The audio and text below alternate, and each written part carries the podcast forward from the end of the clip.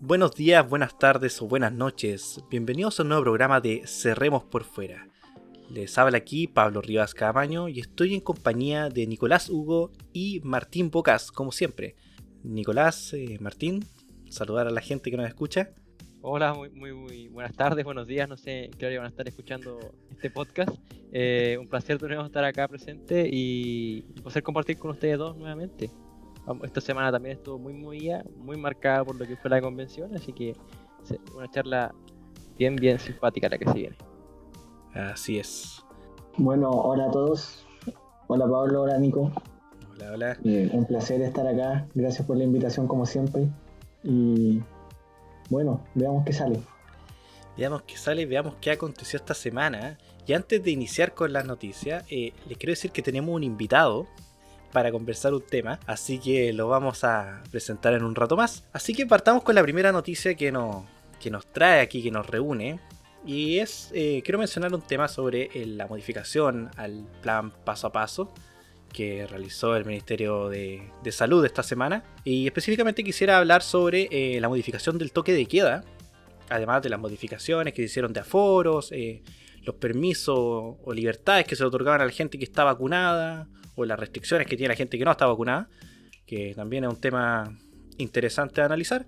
Pero quisiera mencionar sobre el toque de queda especialmente porque eh, personalmente me es curioso de que se restrinja o se alargue el, toque de queda dependiendo de la cantidad de vacunados y un porcentaje, lo cual es bastante alto en nivel regional, que es sobre el 80%, pero tiene una condición, que está condicionado con el tema de la cantidad de la tasa de, infectados y contagiados eh, por cada 100.000 habitantes, que es 150 por cada 100.000 habitantes.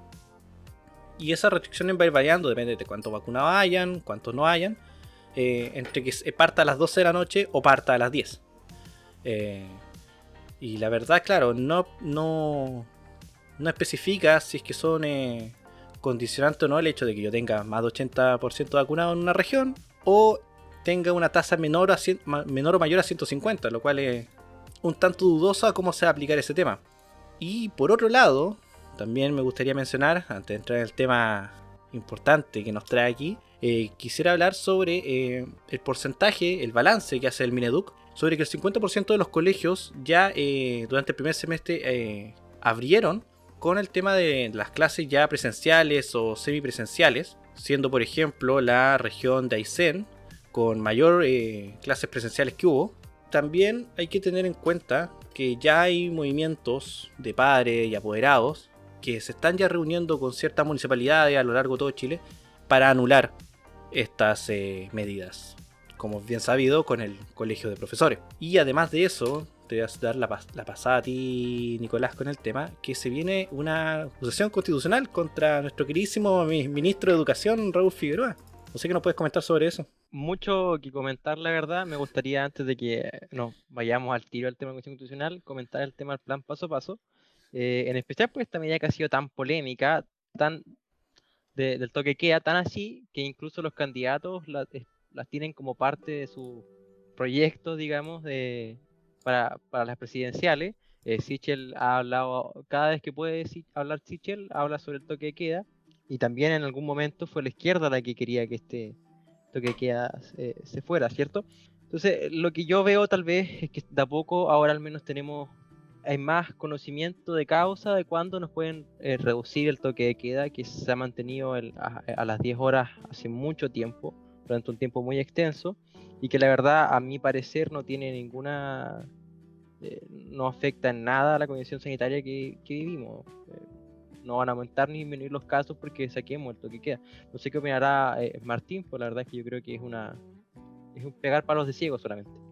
Bueno, o sea, la verdad que yo considero que el toque queda, eh, se debe atrasar, claro, cumpliendo, o sea, según avanza el, plan de vacunación y que deberíamos ir progresivamente eh, recuperando la normalidad.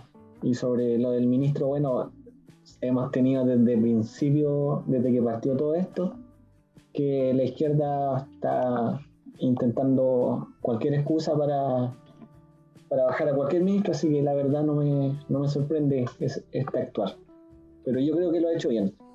que también, por lo mismo, hay que volver a la, normalidad poco a poco y eso incluye también volver a las clases, a las clases presenciales y recuperando a poco lo, o sea, conforme al, al, avance de la vacunación. Yo, yo, estoy muy de acuerdo en eso, en realidad. De hecho, la OMS lleva un año más, o tal vez un poco más, hablando de lo importante que es de que los niños vuelvan al colegio, que los colegios no son una fuente de contagio, y además le hace, en especial a los más jóvenes, estoy hablando de preescolares y, y personas que están en el primer ciclo, eh, les afecta mucho más el, tener esta educación desde, desde casa. Tal vez a, los niños prontos a, salir del colegio y pasar a la, a la educación superior, eh, pero a los niños más pequeños les estamos haciendo un muy, muy, muy, eh, mucho daño en, en, en, desarrollar habilidades que muchas veces no se pueden trabajar desde, desde una pantalla. Claro, eso es verdad, porque ya vamos a cumplir dos años en donde la educación ha sido pésima. ¿Qué vamos a esperar al futuro de, los estudiantes que, salgan del colegio? Van a tener eh, agujeros eh, vacíos en, su formación. Y no solamente hablo de estudiantes, sino que también en las universidades. Yo lo que veía, por ejemplo. Es un problema que a largo plazo se va a ver en la calidad de los profesionales que salgan y en la calidad de país que vamos a tener después a mí lo que más me preocupa de los niños es que eh, en los primeros años se ven cosas como motricidad, sociabilización y otras cosas que son difíciles de, enseñar a través de la pantalla, y que eso es lo que más me preocupa finalmente, que es cómo se van a enfrentar después estos niños que estuvieron un año y medio, dos años desde su casa, eh, con, el, con el mundo real, el mundo afuera y con, los otros niños, con, un ambiente completamente diferente al, ambiente seguro que es la casa. No, claro, sí, también está el, aislamiento social, porque en estos años es importante el desarrollo eh, comunicativo de los niños, el, desarrollo también de la personalidad, de, estar en grupo, hacer amigos, mm. no sé, tener polola, todo ese tipo de cosas. Y, y, me preocupa esto de la Constitución Constitucional porque estamos viendo que son, bueno, son cinco los partidos que apoyarían esta Constitución Constitucional, que sería el Partido Comunes, Convergencia Social, Partido Comunista, Partido Socialista, y el PPD, o Partido por la Democracia, que estarían apoyando eh, esta, esta acusación constitucional, pero este ruido que hay acerca de esta misma viene de hace mucho tiempo ya. El colegio de profesores constantemente atacado y ha tenido una pésima relación con el, con el ministro de Educación. La verdad es que yo he visto ministro de Educación proactivo que ha, trabajado constantemente en mejorar los procedimientos, que se ha aumentado la, en, creo que son 25 mil millones la nueva cantidad de dineros que se van a destinar a mejorar los protocolos sanitarios, entonces abandono de, deberes como se le intenta plantear hoy en día al ministro Raúl Figueroa, creo que borda un poco lo ridículo. Más que lo ridículo, va dentro de la línea que ha tenido este último año la izquierda, o en este caso la izquierda radical. O sea, ¿qué, qué, abandono de deberes tendría un ministro que prácticamente todos los días está eh, trabajando en el tema de volver a clase y que lo único que ve es al colegio de profesores o a estos parlamentarios eh, la contra, llevándole la contra, llevándole la contra, llevándole la contra, llevándole la contra. Que de hecho es algo que, como digo, se viene viendo hace mucho tiempo y, de, y, es de lo que vamos, yo creo que, que a hablar con, con nuestro invitado, ¿o no? El, invitado, sí, va. Así que, Nicolás, Martín, ¿quién va a tener el honor de presentar a nuestro, invitado? Bueno, Rodrigo Norambuena es un estudiante de historia, de pedagogía en historia, presidente y cofundador de la revista Individuo, una persona a quien tengo en alta estima, amigo mío, increíble persona. Por favor, Rodrigo Norambuena. Muchas gracias, Martín. Eh, sí, Martín es mi amigo, es un tipo también increíble, mis mi respetos son mutuos. Y bueno, ustedes estaban conversando sobre la acusación eh, constitucional que van a, van a realizar, no sé si la han hecho, no estoy muy al grano con la cuestión eh, del día a día, me temo que no lo han hecho. O La otra semana, la otra semana ya, ya la van a ingresar. No es nada nuevo, no es nada nuevo la izquierda eh, tiene un modus operandi eh, de que siempre van a acusarte de lo que sea, cuando sea y como sea. O sea, ellos tienen una agenda diametralmente distinta a lo que cualquier gobierno democrático tiene, por lo tanto no nos debería extrañar. Eh, nosotros como estudiantes o como organización eh, deberíamos tener muy claro eso. Hay sectores desde la centro derecha que no tienen muy claro eso, consideran de que estas personas uno puede dialogar. Eh, en efecto, hay que dialogar, pero siempre teniendo en cuenta de que la, izquierda en el fondo lo que busca es eh, subvertir el orden, ya sea en su aspecto más radical, ya sea en su aspecto más reformista. Pero la izquierda eh, tiene un, un, espíritu, tiene objetivos y, eh, para plantearlo muy en simple, echar abajo el modelo neoliberal. Entonces, ellos no buscan mejorar las cosas con este sistema, con este modo político-económico, sino que buscan diluir lo que hay. Entonces, claro, muchas personas estiman de que esto se trata de discusiones técnicas cuando en realidad es algo, es algo político. Así que esa sería mi reflexión preliminar en este sentido. Oye, antes de que sigamos discutiendo este tema, eh, abrí dos segundos Twitter y adivinen de qué se llenó eh, la Plaza Quedano hace un par de minutos atrás. ¿Se abrió el Winsor? Eh, Efectivamente, volvimos a la antigua práctica de las marchas y protestas del día viernes. Ah, créeme que no la extrañaba para nada. lo que menos extraño de la normalidad es eso. Que alguien reclame por el aforo, pues, quizás en una de esas detienen a alguien. Oye, pero retomando lo que dice Rodrigo, es cierto, ¿ah? esta izquierda, yo creo, alguna vez lo dije por Twitter, de hecho, es que si me hacen elegir entre la concertación y la izquierda que tenemos hoy en día, mucha, pagaría por tener la que fue la concertación de nuevo en el Congreso. Era completamente diferente relación, era un grupo con el que se podía dialogar. Ah, siempre han habido elementos difíciles, ¿cierto? Pero era un panorama completamente diferente la política en ese entonces. Sí, sí, yo tomo la pelota un poco. Eh, Villegas, que era un tipo, ustedes saben quién es Villegas, todos sabemos quién es Fernando Villegas, el histórico de tolerancia cero él en su juventud era un militante comunista del Partido Comunista, en su adultez fue un socialdemócrata, digámoslo así, y hoy en día se identifica con la derecha, de hecho lo ha dicho. Eh, y él en su libro Tsunami va explicando ya desde hace cuatro o cinco años que lo que estamos viviendo es una revolución, o sea, la revolución no es simplemente una cuestión de un día para otro, es un proceso y me parece que evidentemente estamos en un proceso revolucionario que busca subvertir todas las instituciones. O sea, y lo podemos observar, por ejemplo, con la cuestión de la AFP, como personas como Pamela Giles, que es un engranaje de esta revolución, busca horadar las instituciones que dan sostén a, lo que ha sido nuestro modelo en el fondo, con muchas críticas, por supuesto que sí. Eh, la perfección no existe, como dice eh, José Piñera, el Pepe Piñera, todo es, perfectible, obviamente, hay muchas cosas que mejorar, pero sumando y restando, este sistema político-económico ha sido lo más próspero en toda nuestra historia. Entonces, poner en cuestión este modelo eh, tan radicalmente no puede sino ser una, una, una, artimaña de la izquierda más radical. Entonces, es como lo que diría. Bueno, yo yo en general, eh, los chiquillos saben, eh, me identifico en la centro derecha, cierto. Eh, aquí tenemos de repente discusiones entre nosotros por, por diferentes opiniones, ¿cierto? Pero yo creo que lo que le faltó, y lo comenté, creo que fue en el primer capítulo, a la derecha ser mucho más solidaria en, en, el sistema. Creo que en algún momento perdimos el, el, el foco y el camino y, eso le dio mucha cancha a la izquierda, que a, falta de ayudas sociales a, a, la clase media y a los más desvalidos, eh, se apoderaron de, todo el terreno y, la mayor cantidad de votantes. Y bueno, vemos hoy en día que tenemos un Congreso donde la derecha está no puede hacer nada, realmente no tiene mayorías para hacer nada, la convención constituyente tenemos 37 constituyentes, de nuevo no tenemos ni siquiera peso suficiente a poner temas sobre la mesa, eh, no somos útiles para llegar a consenso y, creo que pasa igual un poco por eso, no digo que, que el sistema es perfecto tampoco, sino que, que ah, debimos haber hecho algo antes. Pero una pregunta, eh, ¿a qué te refieres tú con que debió haber sido más solidario?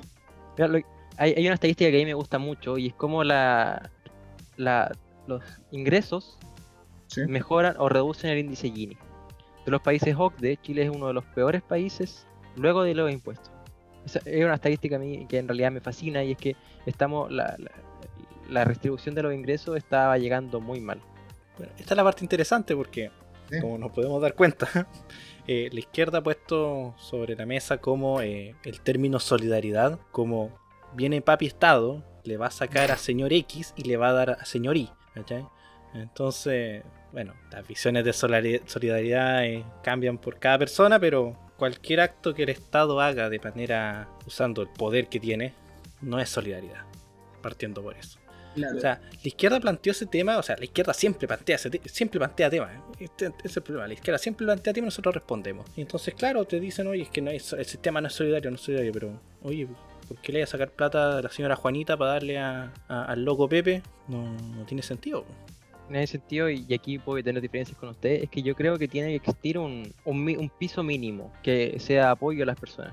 Y eso yo creo que en Chile no, es difícil encontrarlo. Las pensiones, hasta hace no mucho tiempo atrás, el pilar solidario era bajísimo. Y son cosas que pudimos haber previsto antes. Pero 40 años nos costó mejorar ese pilar. Ahí está, la, ahí está la concertación que tanto te gusta, Nicolás. No, no, no, yo digo que la concertación es mejor, era mejor que esta izquierda, ¿no? Que sea. Eh, Rodrigo. Sí, yo creo que vamos a discutir, obviamente, con mucho respeto, respetando los turnos que habla, pero Sí, me gustaría, a ver, por eso te pregunté qué entendías tú por solidaridad, como para que nos entendamos en lo mismo, en el mismo lenguaje. Hay un, pensador que se llama Frédéric Bastiat, un francés del siglo XIX, y él decía, la solidaridad es espontánea, decretarla es aniquilarla.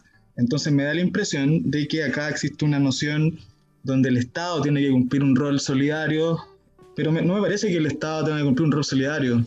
Una, porque a mi juicio no es lo correcto, ni lo ético, ni lo deseable. Y segundo, porque tampoco es, eh, no creo que sea muy funcional.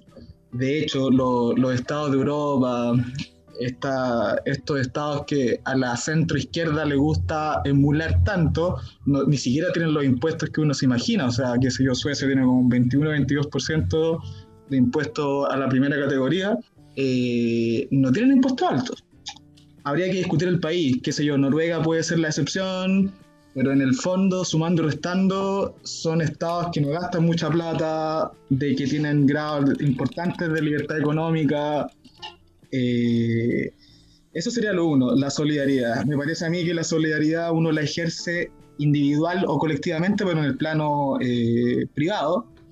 Y lo segundo, de que eh, este tema de la redistribución o del el mínimo social, por ejemplo, los principios del sistema del Estado subsidiario contemplan eso, existe una pensión básica, es muy baja, sí, pero tendríamos que entrar a discutir por qué es baja, o sea, por la tasa, baja tasa de cotización, por las lagunas previsionales, por la baja esperanza de vida, entonces, un poco eso, no, no sé qué le parece a, a mi contendor lo que está acá.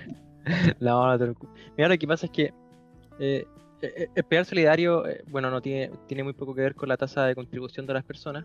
Em, era más una política de Estado y, ahí fue donde fallamos. tiene razón, sin embargo, reconozco el punto sobre la solidaridad cuando es decretada, claro, tal vez deja de serla. sin embargo, no creo que la solución sea la solidaridad de manera individual y cierto sin el, apoyo del Estado. ¿Por qué te, preguntarás? Y, lo veo mucho con la pandemia. Durante la pandemia, en un, inicio, antes de que el Estado soltara los fondos de, de los fondos de AFP, ¿cierto? O empezara a hacer transferencias directas, hubo gente que efectivamente no tenía cómo trabajar, no tenía cómo solventar sus necesidades más básicas, eh, alimentarse o tener un techo, ¿cierto? Y si bien hubieron movimientos de ayuda con cajas de alimentos y otra clase de cosas, muchas veces eh, los las personas individuales, los privados, no somos capaces de llegar a todos los rincones o organizarnos de manera eh, efectiva. Reconozco que me gustaría, sin embargo, pero creo que fallamos muchas veces nosotros mismos y que por eso eh, necesitamos a un tercero, que en este caso el Estado, a través de todas sus instituciones, llegan a veces de mejor forma a las personas. Sí, sí, no, yo comparto eso contigo. Eh, de hecho, nunca he estado ausente en los principios, por lo menos eso. Eh, creo que cuando el, mercado o los privados o los individuos no llegan a cierto lugar, eh, el Estado tiene que estar muy presente, no ausente, sino que muy presente en eso. Es parte de la lógica de la realidad. Supongamos lo siguiente, que el mercado muchas veces nos hace cargo de los campamentos.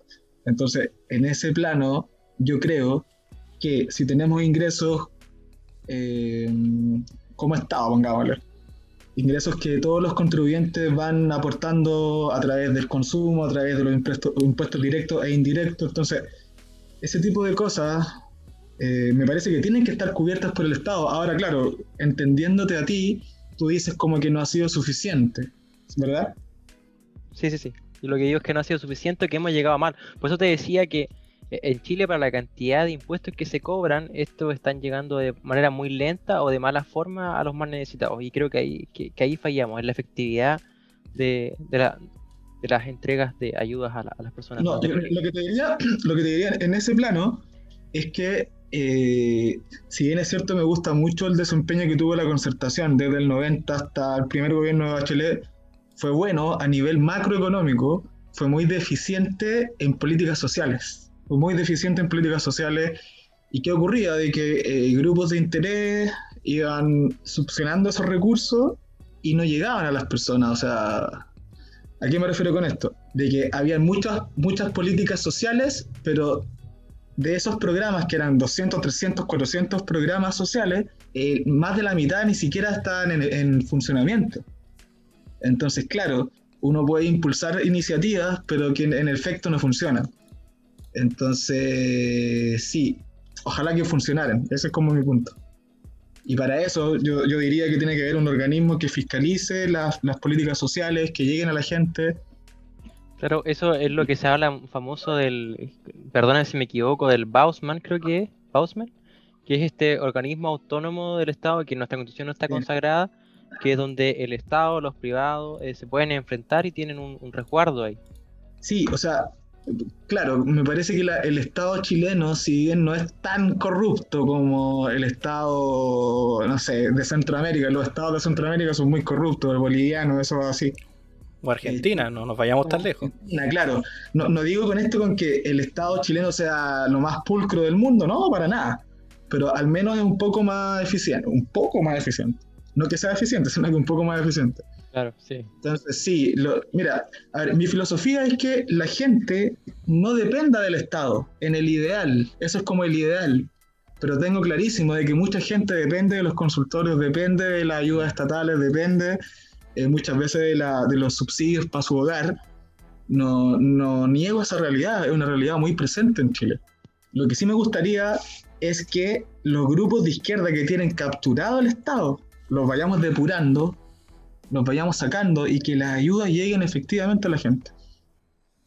Eso igual tiene que ver con un tema de una transformación, entre comillas, del pensamiento social. Y quería llegar a exactamente ese tema y mencionar sobre lo que han hecho, bueno, tú junto a todo tu equipo en la revista Individuo. No sé si nos, nos quiere hablar un poco más de ese tema, porque yo creo que va, va un poco relacionado sobre el impacto cultural que hemos perdido y que hay que recuperar. Claro, sí, sí. Mira, nosotros no, no somos nuevos en esto. Eh, antes de nosotros ha venido mucha gente.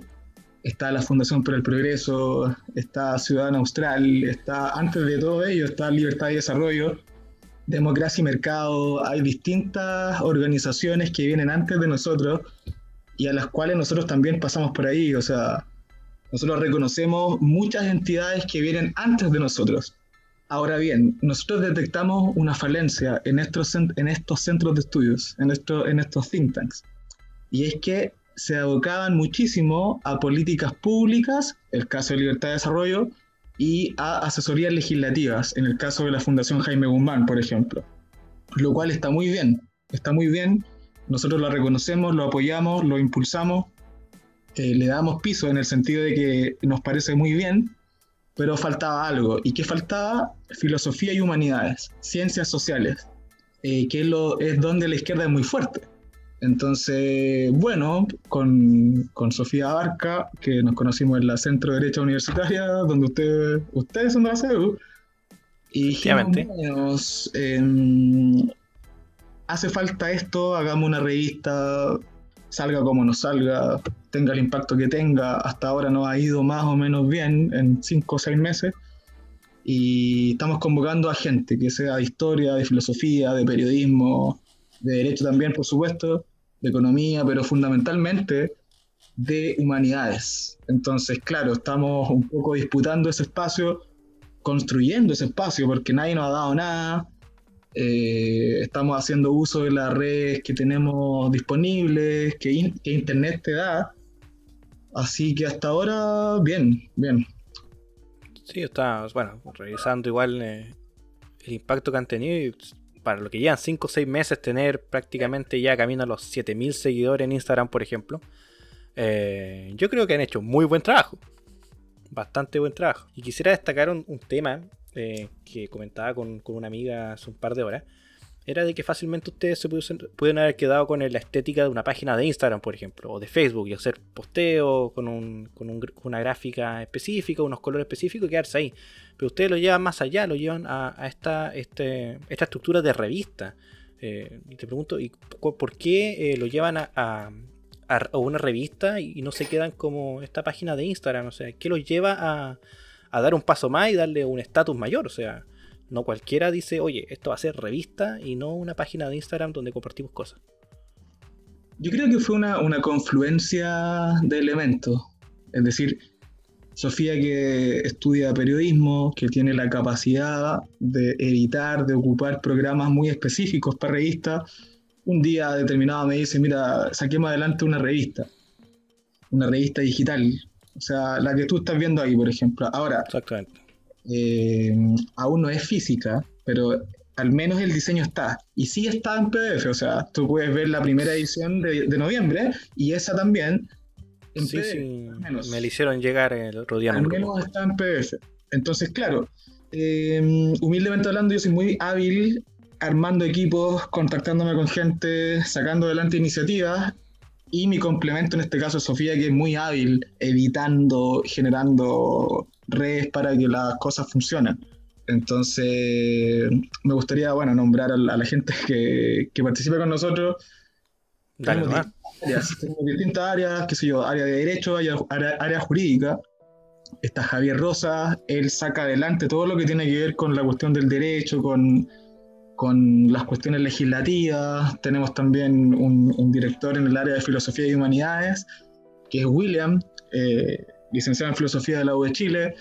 Tenemos gente también en la formación, Ricardo Póveda, tenemos gente que nos aporta mucho en la organización, que es la Vivi, economista.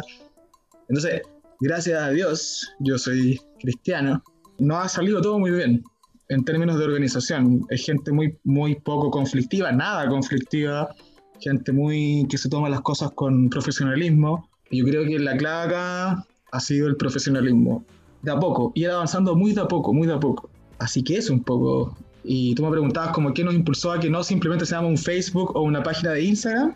Claro. desde, que el principio eh, Sofía tuvo la, la, intención de que fuéramos una revista. Esa es como la intención. Y dado la revista, sacamos redes sociales. Eso como al revés, ¿cachai?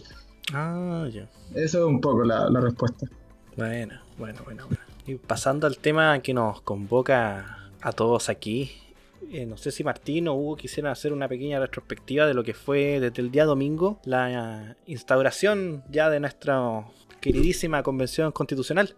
Bueno, eh, la verdad es que aquí hay, hay, harto que comentar. Eh, creo que hay que ser justos y que la convención no pudo sesionar o no pudo trabajar mucho esta semana por ineficiencias del gobierno un gobierno que a medida que se acerca a su fin ha ido mostrando cada vez ser más inoperante, tal vez por las presiones que, ha tenido que ir, eh, tal vez por cansancio, por agotamiento. El equipo que empezó ya no es el mismo que el equipo que va a terminar, es, el gobierno que ha hecho más cambios ministeriales, entonces imagino yo que debe ser un desorden el, funcionamiento interno que tienen. Eh, así que se lo voy a perdonar por lunes y martes a la convención. Eh, ya miércoles y jueves se, se, pudo trabajar. Eh, la verdad, la verdad, si tú me, me, preguntas a mí, yo creo que es muy poco y no es a lo que, para lo que se les, se les eligió. El reglamento todavía ni siquiera se dice ni una sola palabra acerca de él. Y es finalmente lo más importante porque es, la forma que se va a lograr avanzar acerca del tema que realmente lo convocó, que es redactar una nueva constitución muy pocas cosas buenas, la verdad, que comentar. Bueno, fue todo muy caótico al principio, desde el minuto uno, ni siquiera pudieron partir, se atrasó el, día domingo por, distintas manifestaciones, eh, desde adentro, eh, los sectores de izquierda acusaban represión, eh, sin embargo la tía Pikachu, como se, como se tienen, o sea, como le dicen, salió a conversar con los manifestantes y según ella la golpearon. Entonces ya, ya parece un circo verdaderamente. Yo la verdad me esperaba esto, me sabía que iba a pasar, porque eh, está cargada más sectores de izquierda, pero de una izquierda específica, que es una izquierda que está en, eh, en proceso de, de, construcción de la sociedad, que busca diluir eh, la, la, institucionalidad y diluir y destruir por cualquier medio posible.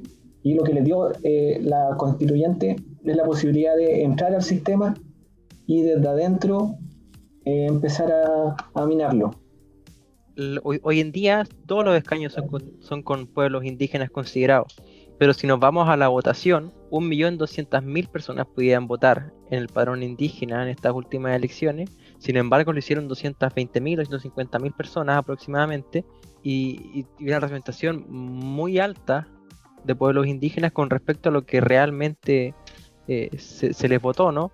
Eh, hasta la mesa hoy en día tiene a, a, dos, a, dos constituyentes integrados en la mesa de la convención, digamos, cuando dos integrantes es más de la población que ellos representarían en proporción a, la población nacional. Eh, se estima que en Chile hay 1.500.000 personas de población indígena es, parte esto de, cómo se ha ido deconstruyendo la, la sociedad chilena. Sí, bueno, yo tengo una teoría eh, un poco, abarca un poco más eh, sobre lo que estamos conversando al principio, de que eh, qué fue el 18 de octubre, o sea, qué causó el 18 de octubre. Y yo en vez de verlo como estas causas fueron materiales, fueron económicas, si es que faltaba más solidaridad, etcétera, eh, yo creo que estas causas son culturales o simbólicas, como, como, como dirían, eh, no sé, los antropólogos. ¿En qué sentido? Yo creo, siguiendo a eh, Spengler en su libro La decadencia occidente, de que todas las civilizaciones tienen un proceso en donde nacen, se desarrollan y mueren. Bueno, yo creo que Occidente está cursando ese proceso y todas estas, estas manifestaciones de estallidos sociales, como en Chile, eh, no sé, pienso también como el estallido social que, o sea, entre comillas, estallido social en Estados Unidos por la muerte del, de George Floyd o, no sé, lo que está pasando en Canadá, son manifestaciones de la disolución de ciertos valores y particularmente lo que pasa en Chile es el experimento, porque Chile siempre ha sido un experimento y como estamos tan abiertos eh, al comercio, a, la cultura internacional, a la cultura occidental, eh, lo vivimos en carne propia.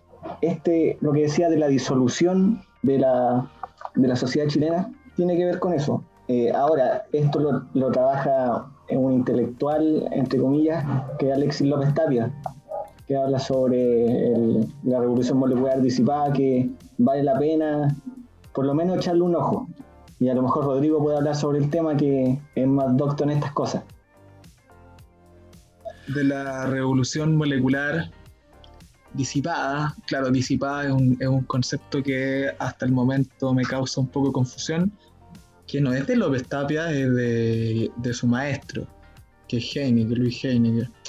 Bueno, eh, mucha gente acusa a Alexis López de que sería una teoría que él está enarbolando, que él está teorizando y para nada, para nada. De hecho, ese es un libro que es de Guattari, de un filósofo francés de la década del 70-80, donde él escribe sobre la revolución molecular. O sea, es un planteamiento que invita a las izquierdas un poco heterodojas, o sea, no marxistas, leninistas, no maoístas, no antisistémicas, sino más bien invita a una nueva estrategia, a una nueva política. Y es un poco complejo, tiene mucho que ver con filosofía, porque ellos trabajan mucho los conceptos. Entonces, esta revolución molecular tiene mucho que ver con la subjetividad, con cómo nosotros adoptamos nuestra vida, nuestros modos de vida. Eh, y de ahí se entiende, por ejemplo, el feminismo cuando las mujeres eh, se afean, es una estrategia feísta, eh, y buscan desactivar el deseo. El deseo acá es un concepto central. ¿Ustedes, ¿Por qué creen ustedes que las feministas tienen un aspecto tan desagradable? es porque siguen una estrategia de manual donde buscan básicamente desagradar al hombre.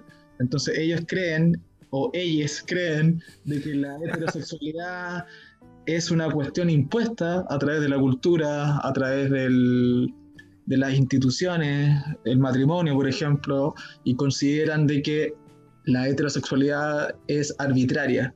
Eso no, tiene eso no se corresponde con la evidencia científica. Eh, y bueno, ellos utilizan la sexualidad para fines propios. O sea, en, pocas palabras, para no rebobinar tanto, la izquierda utiliza la sexualidad para fines propios. Y eso está muy vinculado a la revolución molecular. Porque la revolución molecular tiene que ver con, con una transformación propia del sujeto. Yo cómo voy siendo un disidente del sistema, cómo voy adoptando una forma de vida muy distinta. Y estas formas de vida tienen que ver con, la, con el dilema trans, eh, y no simplemente con el dilema transgénero o transexual, sino con el dilema de transgredir la normalidad. Tiene mucho que ver con la norma, cuánto yo transgredo la norma y ahí el prefijo trans. Entonces, bueno, es un tema muy complejo que lo podemos discutir si ustedes quieren.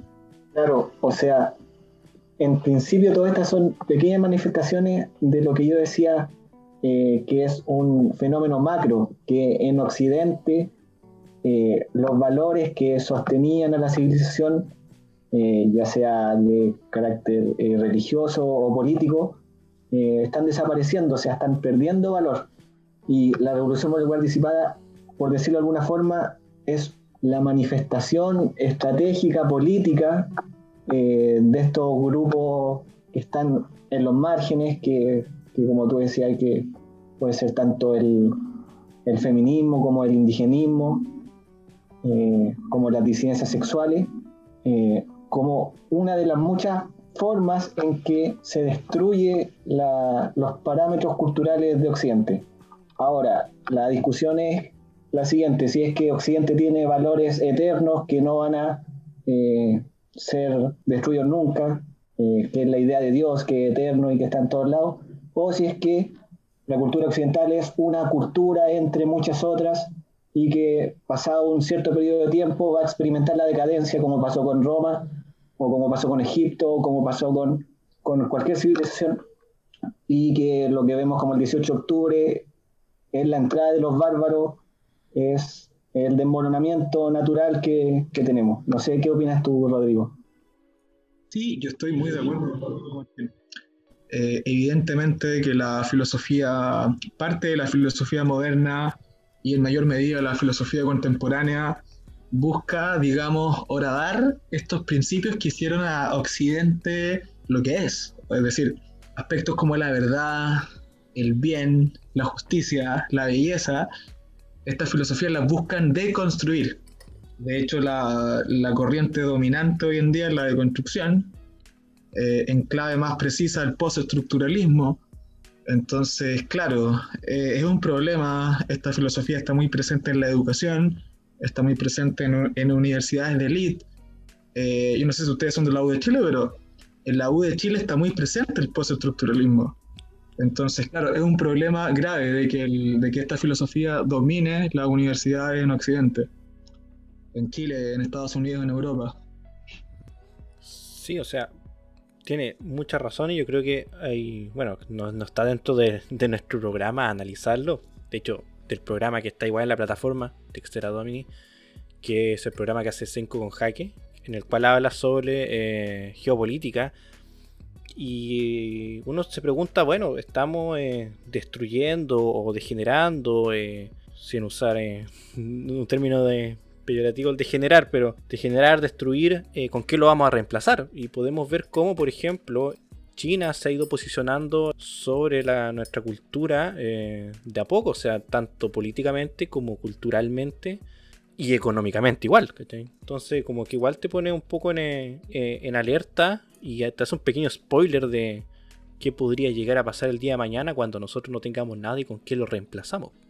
Yo hoy quisiera rescatar de, lo que dices, Pablo, es que eh, eh, hay algo muy cierto en eso. ¿ah? Eh, si bien Martín reconoce y Rodrigo también en que, claro, nuestra cultura inevitablemente va a morir eventualmente, creo que de nuevo, y, aquí agradezco la labor de Rodrigo con su, con su revista igual, nosotros no teníamos el, el argumento o una nueva idea de cómo refundicionar la, la, la, cultura occidental. No, hay, no, hay un, no teníamos un plan B.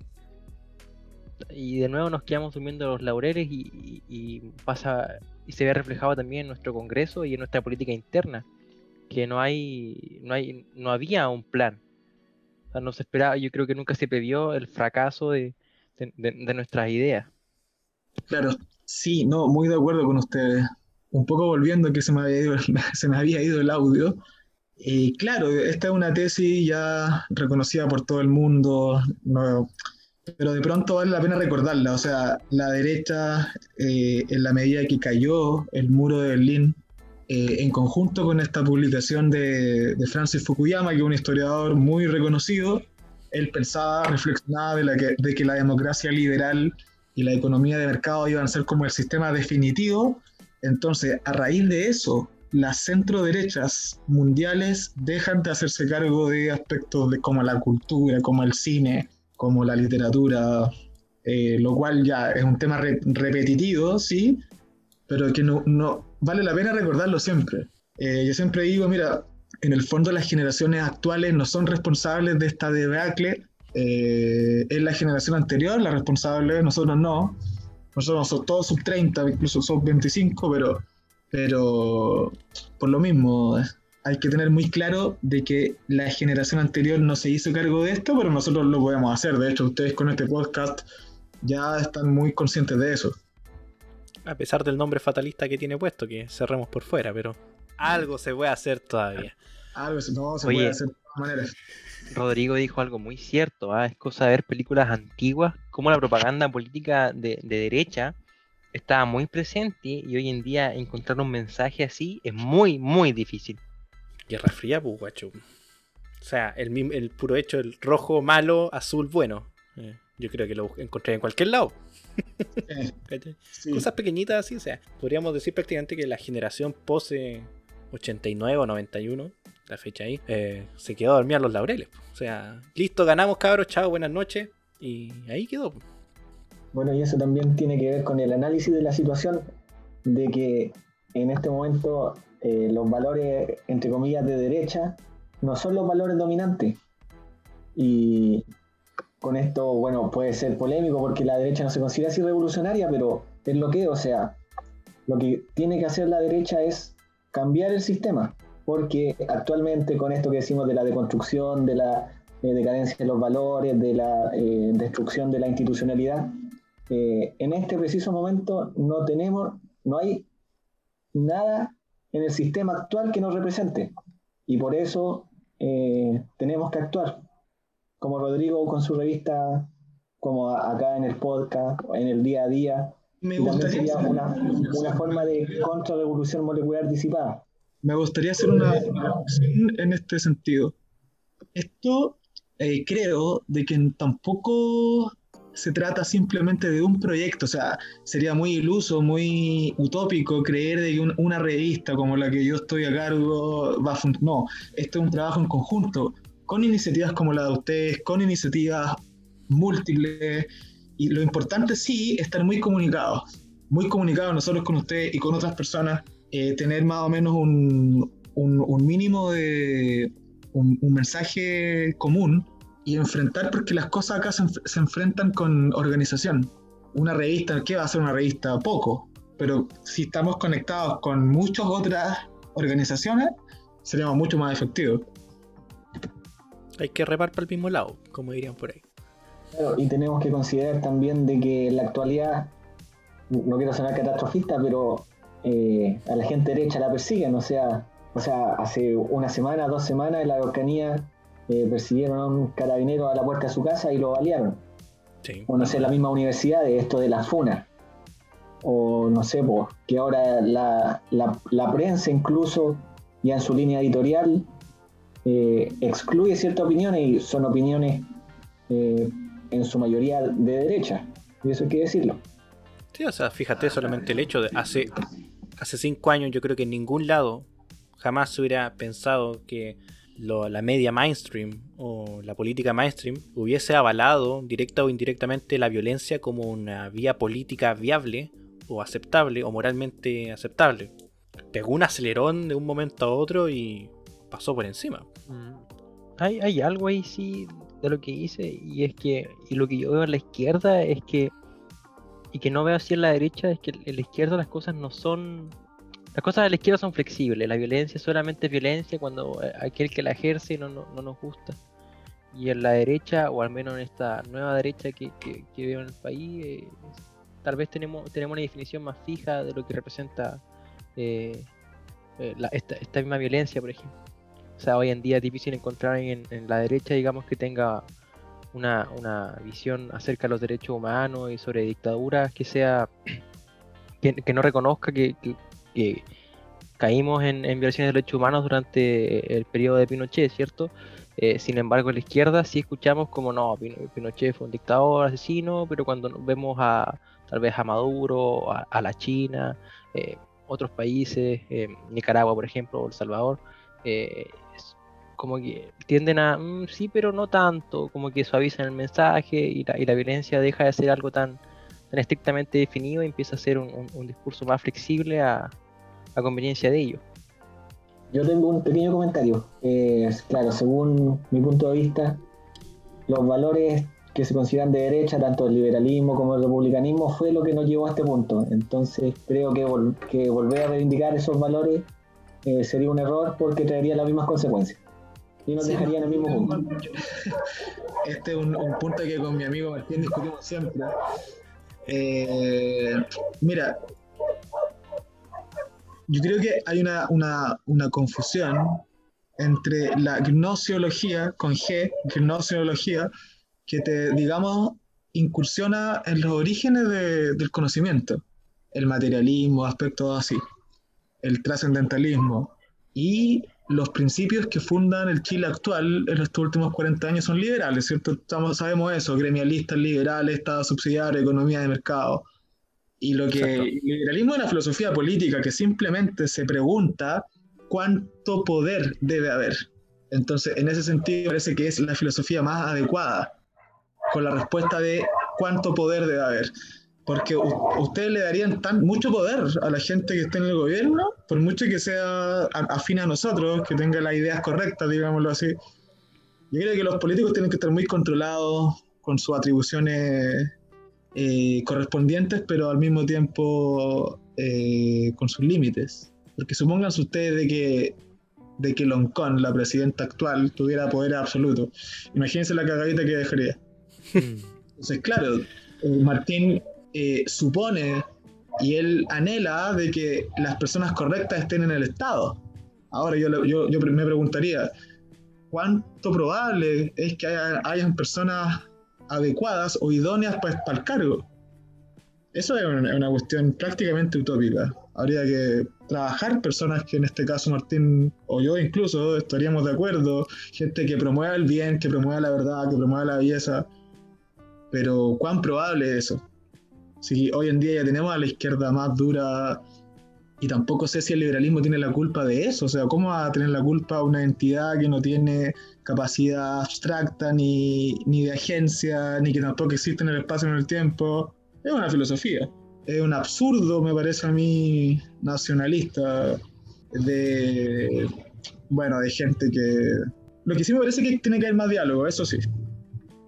Claro, o sea, sí, en ese sentido tiene razón de que el liberalismo es una filosofía, claro, y los libros no matan gente, no, no construyen instituciones, son las personas, o sea, es la encarnación de la idea las que genera efectos políticos. Eh, sin embargo, eh, bueno, tú dices que el liberalismo es eh, la filosofía que se pregunta por el poder. Yo creo, y, y esto está estudiado, de que el liberalismo en sus inicios, el primer liberalismo como gestor de los estados modernos, del constitucionalismo y del republicanismo no solamente limita el poder, sino que lo crea. ¿En qué sentido? Antes el poder estaba limitado por el derecho natural. Eh, ahora con el liberalismo eh, el poder es originario, porque, y, y también está una crítica al nacionalismo, porque el poder ya no está condicionado por valores superiores, sino que está condicionado por la voluntad popular. Y la voluntad popular puede ser absoluta, y es absoluta, de hecho, es una absoluta e indivisible. Eso, eso, eso genera lo que tenemos ahora, que son los estados que, que da paso a los estados totalitarios. Claro, el liberalismo intenta contener este poder, eh, regularlo con eh, lo que lo que se llama los check and balance, etcétera, etcétera, el constitucionalismo, etcétera, eh, pero intenta contener una bestia que ya creó.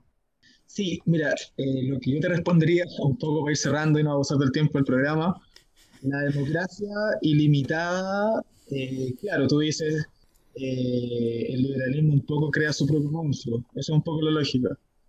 Lo es que la democracia ilimitada en el fondo conduce al totalitarismo y eso en la filosofía liberal está muy contemplado. O sea, eh, no es que esta filosofía no haya contemplado eso, de, hecho desde el comienzo estuvo contemplado eso. El punto, el punto es que antes, eh, en los regímenes políticos previos, había muchos privilegios para una clase social.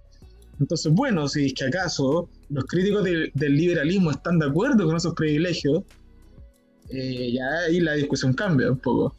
La, gente que no era de la, nobleza o no era parte del clero eh, tenía una serie de subprivilegios, o sea, o no privilegios, de hecho, derechamente sometidos.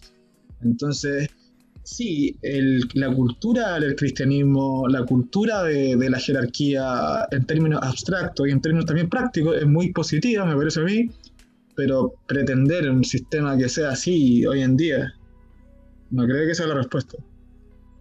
Bueno, hay una. Hay, hay, otra. Otra vía, se podría decir, y una a la que me estoy interesando bastante. Y es un libro que de hecho tengo encargado que me va a llegar, que es Monarquía, Democracia, Orden Natural, de Hans Hermann Hoppe. Oh, tremendo, tremendo, tremendo. Así que hay, hay, otra visión ahí quizás sobre el poder y el Estado yendo hacia las vías del anarcocapitalismo o el paleolibertarismo. Eh, la dejo ahí. Yo lo encuentro bastante interesante. En la revista Individuo, por ejemplo, hay mucha gente que es jopeana. Sí, sí me fijado, sí. Nicolás Palma, le gusta muchísimo esta, esta idea. A mí tampoco me gusta el Estado moderno, sino me dejaría claro eso. Tiene muchos vicios, ha impulsado todo este progresismo actual, yo lo tengo clarísimo.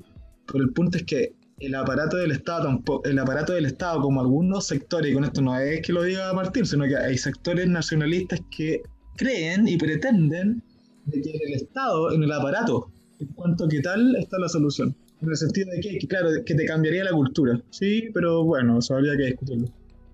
Cambios culturales, cambios de constitución, emblemas, banderas.